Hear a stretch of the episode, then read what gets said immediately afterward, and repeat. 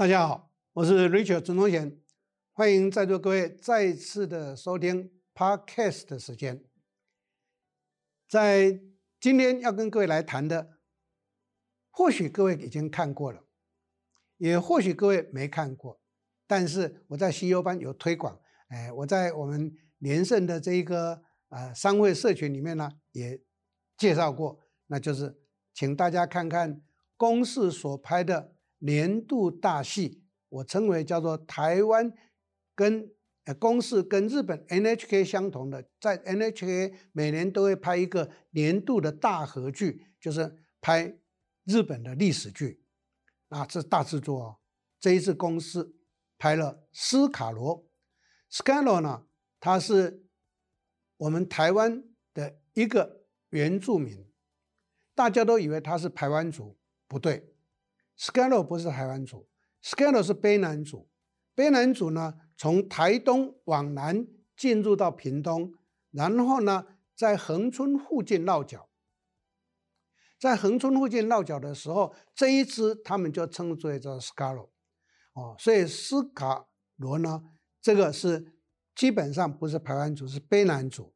但是在整个恒，因为这一个故事的中心聚落呢。是在现在的恒春，所以他们到达这个地方来的时候，拥有的这一个地方的什么控制权？那控制权全部都不是斯卡罗一族拥有，他总共有十八社，这十八社呢，由斯卡罗他的大头目是斯卡罗族的，所以十八社控制了这个地区，所以在该地区的闽南人跟客家人，通通都要什么缴租。各位绝对想象不到哦，一般我们都会想说，嗯，这个是原住民应该会变成是，呃，来自于汉人去控制他们，结果不是，汉人不管你是闽南还是客家，通通都要供奉，我们俗称叫收租，是斯卡罗在收租。那这一部电影呢是在演什么呢？这一部影集是在演，在一八六七年的时候。美国有一艘商船，Rover，我们历史的记录称为叫做啊这个罗，这个罗梅族，啊罗梅罗梅号，其实是 Rover 啊，啊换成叫罗梅号，OK，罗梅号搁浅，没料到是斯卡罗这十八社里头有一社把那一些船员怎么样俘虏了，要不然就杀掉，抢夺的所有的东西。其实他们会抢夺有一个理由，因为。他们早期的祖先被洋人欺负过，所以他们看到洋人就报复。那各位都出草就是把头割下来嘛。结果呢？结果呢？当时美国驻厦门的总领事李先德呢，就来调查这件事情。李先德这一个人非常重要，他是当时美国驻厦门的总领事，可是他是法国裔的美国人。他参与了美国的内战，但是因为他不是本土出生的美国人，所以被歧视，所以他就退出战争，然后也受伤了。退出战争就转从政，就变成为被当时美国政府派到这个中国来，到清朝来的时候呢，驻厦门的总领事，他被安排来调查这件事情，所以这个就是斯斯卡洛的故事的整个缘由。那后来调查了之后呢？他就他也是对台湾对横南屏东恒春地区有非常完整的一个调查，他做很多的记事，画地图，然后在这个地区所有的农作物跟所有的物物资呢，一五一十的全部都记录起来，太厉害了。好，这个故事呢，到最后的结局是什么？最最重要的结局是，斯卡罗族呢，最后跟这个由清朝的军队带着汉人，不管是闽南还是客家，总共这一些的族呢，跟原住民呢去签了一个合约。这个合约代表签字的人是谁？竟然是李先德，非常特别。这也是台湾在历史上有记载以来第一个跟外国人签合约的。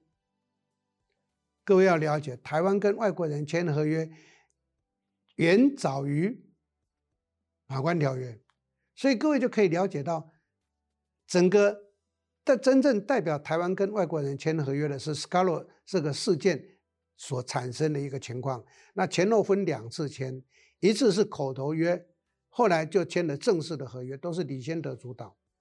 不过后续的，顺便跟各位讲后续，哎，后续签了合约之后，李先德就没没事了嘛，对不对？那他也因为这样不得志啊，因为美国政府也不喜欢他，清国呢也没有喜欢他，所以他就变成是一个没落的政客，就开始自我流放，后来到日本去，在日本的时候就变成为日军的顾问，然后引日军到屏东来，从南边登陆。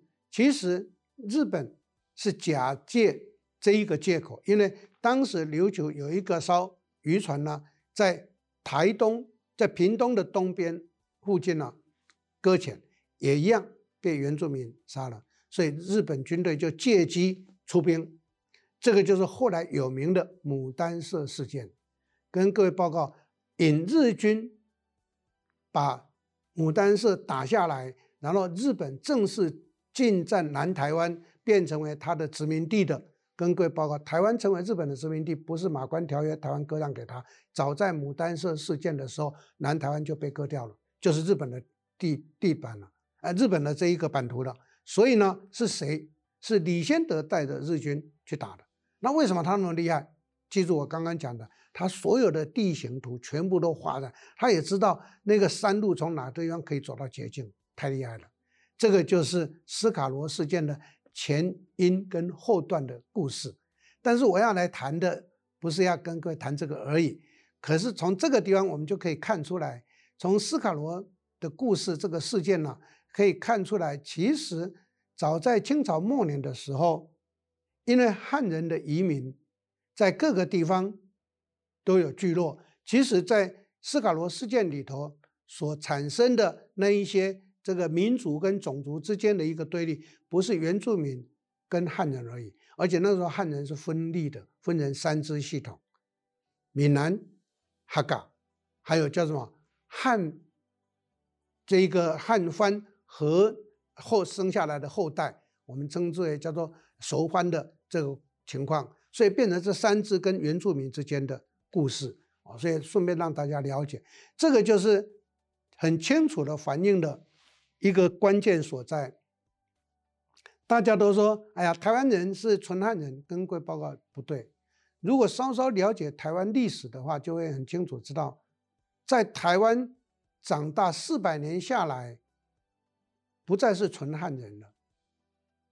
如果如果要说台湾还有纯汉人从中国大陆移过来的，应该是一九四九年蒋介石带过来的两百多万军民。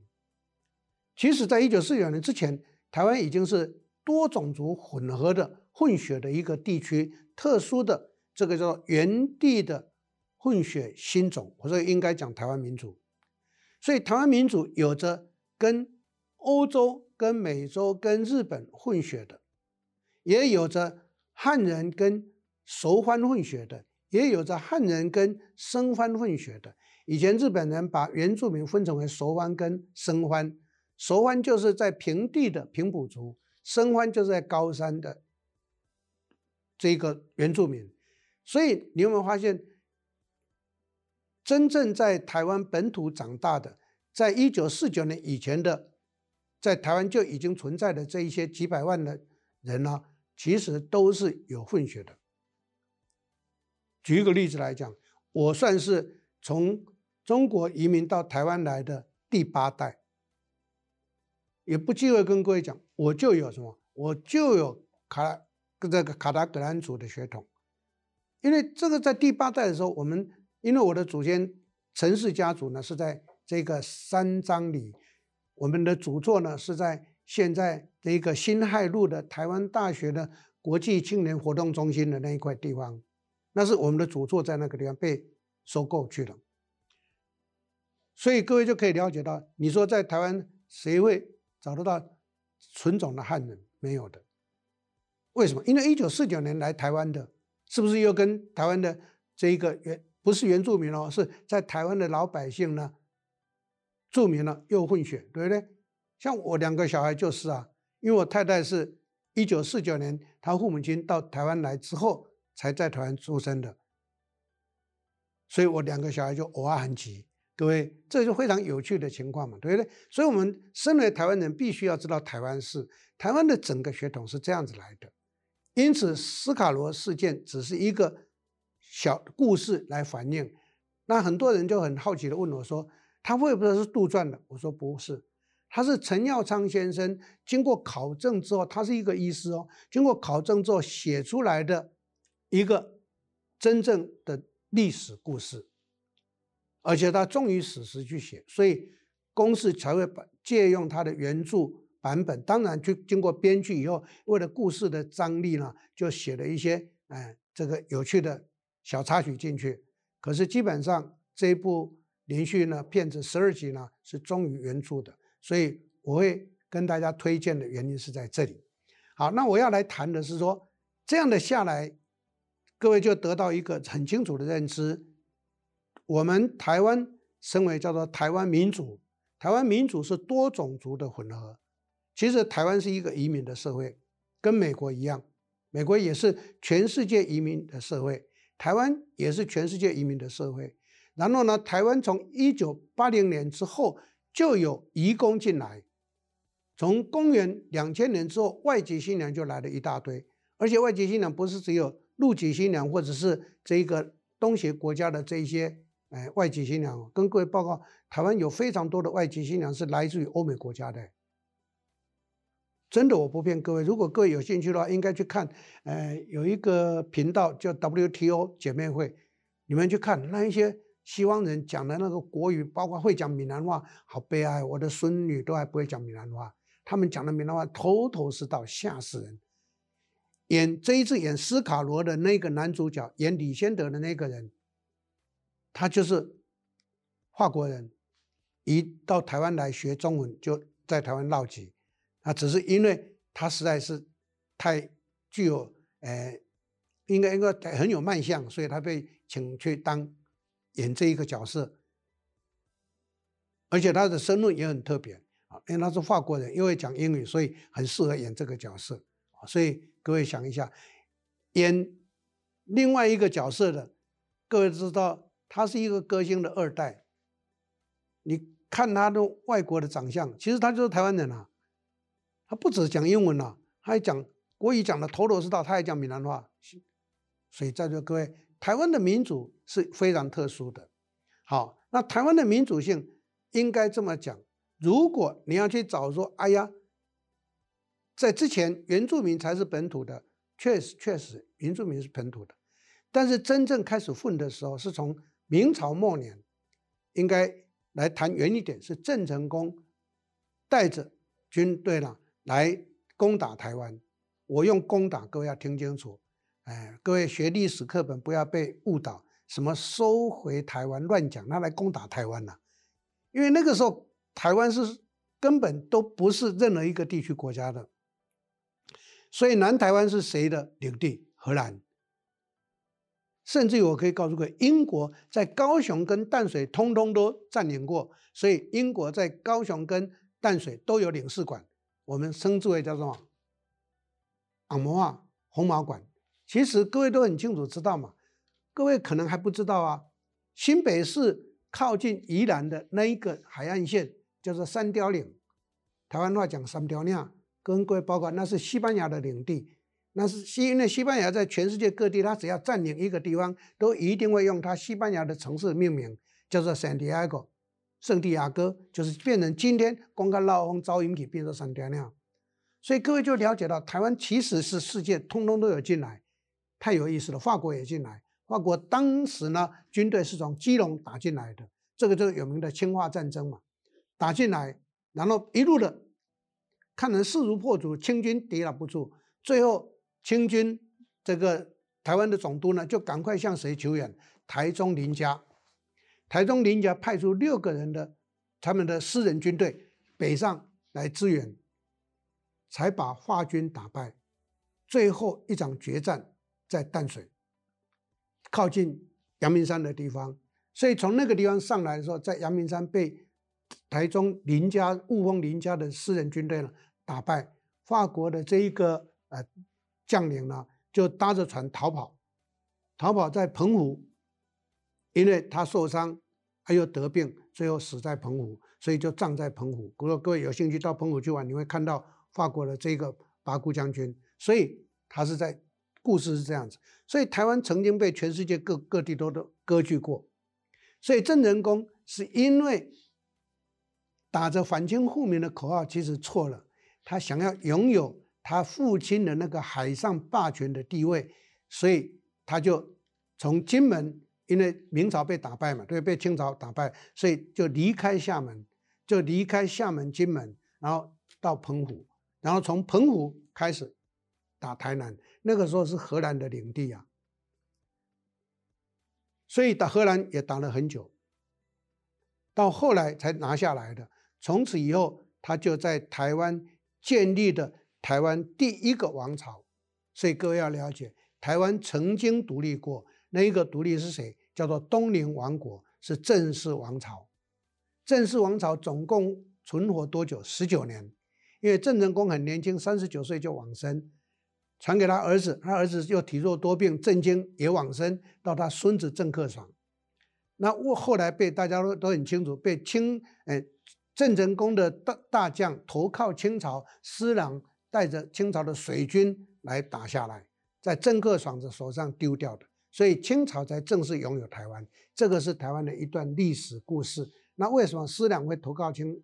因为郑成功治军太严格了，谁犯错，通通一概对待。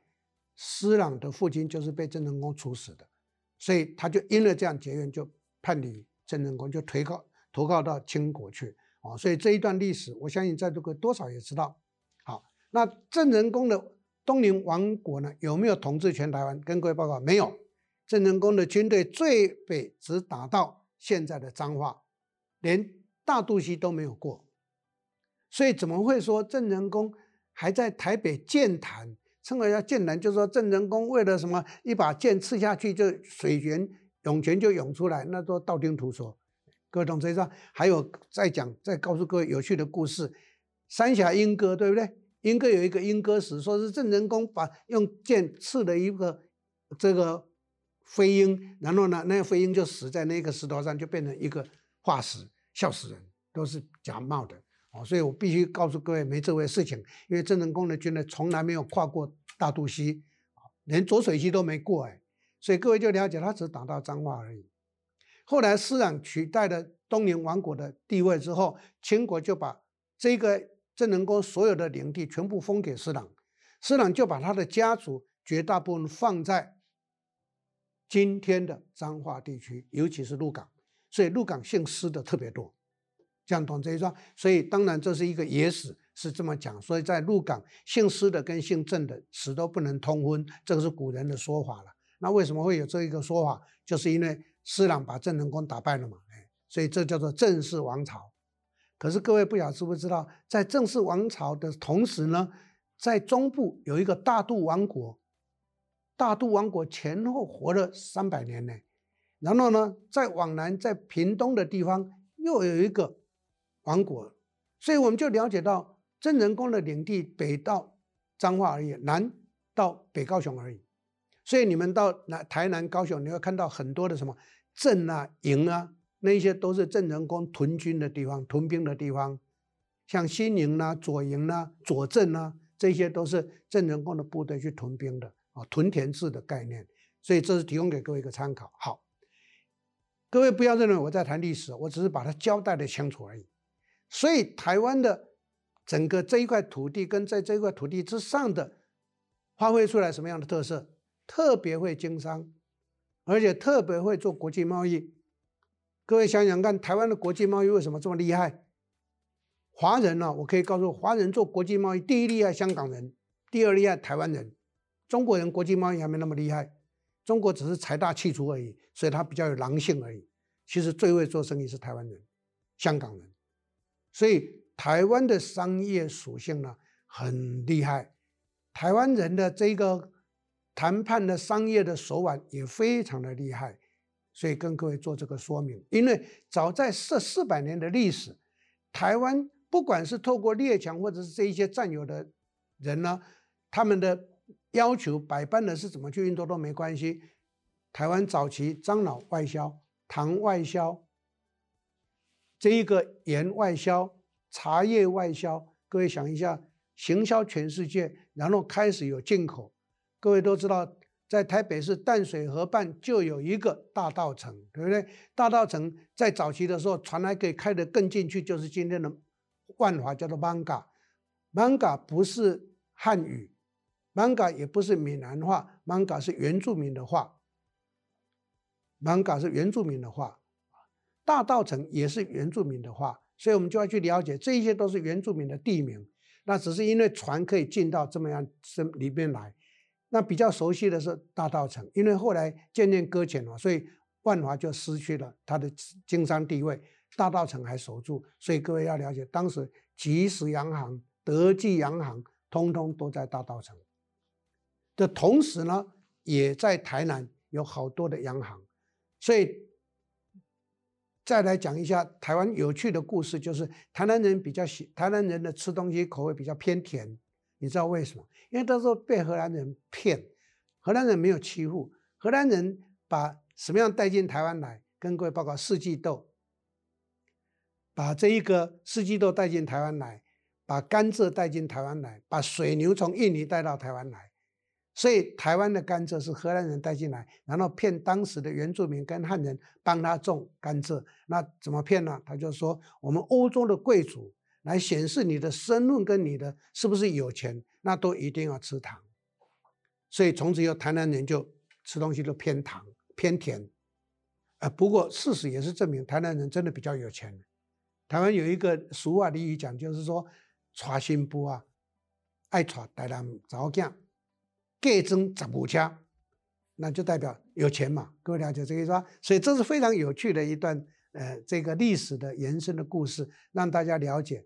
因此呢，从斯卡罗事件，我们可以得到很多很多的启示。我建议各位再去看，因为在 Netflix，在这个呃 Line TV 呢，通通都都有。因为每一个档期播完之后，第二天他们就上档了。